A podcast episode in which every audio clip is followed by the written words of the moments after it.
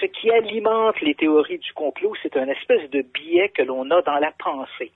Et je m'explique. C'est-à-dire que si tu dois, par exemple, te déplacer plus rapidement, tu vas accélérer le pas. Si tu veux soulever plus de poids en faisant de, la gymnastique, tu vas mettre plus de force. Mhm. Il y a donc une action qui est égale à la réaction. Plus tu marches rapidement, plus tu te déplaces vite, plus tu mets de la force pour soulever un poids, plus le poids que tu soulèves est lourd. Généralement, dans notre vie au quotidien, c'est un phénomène que l'on constate à peu près à tous les niveaux mais on ne peut pas appliquer cette règle-là dans les événements à caractère sociologique. Et malheureusement, notre cerveau a tendance à faire ça.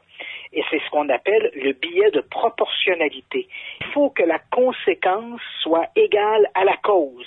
Donc, si on prend par exemple l'assassinat du président Kennedy, on se dit voilà l'assassinat d'un homme d'État dont les conséquences ont été énormes sur les politiques intérieures, les politiques étrangères, et même dans certains cas, les gens, des gens vont dire ça a été un peu la fin de l'Amérique telle qu'on le connaissait. Et on nous dit quoi? Que c'est un individu, un pauvre kidam, derrière une fenêtre dans un dans un édifice, un dépôt de livres, qui a abattu le président.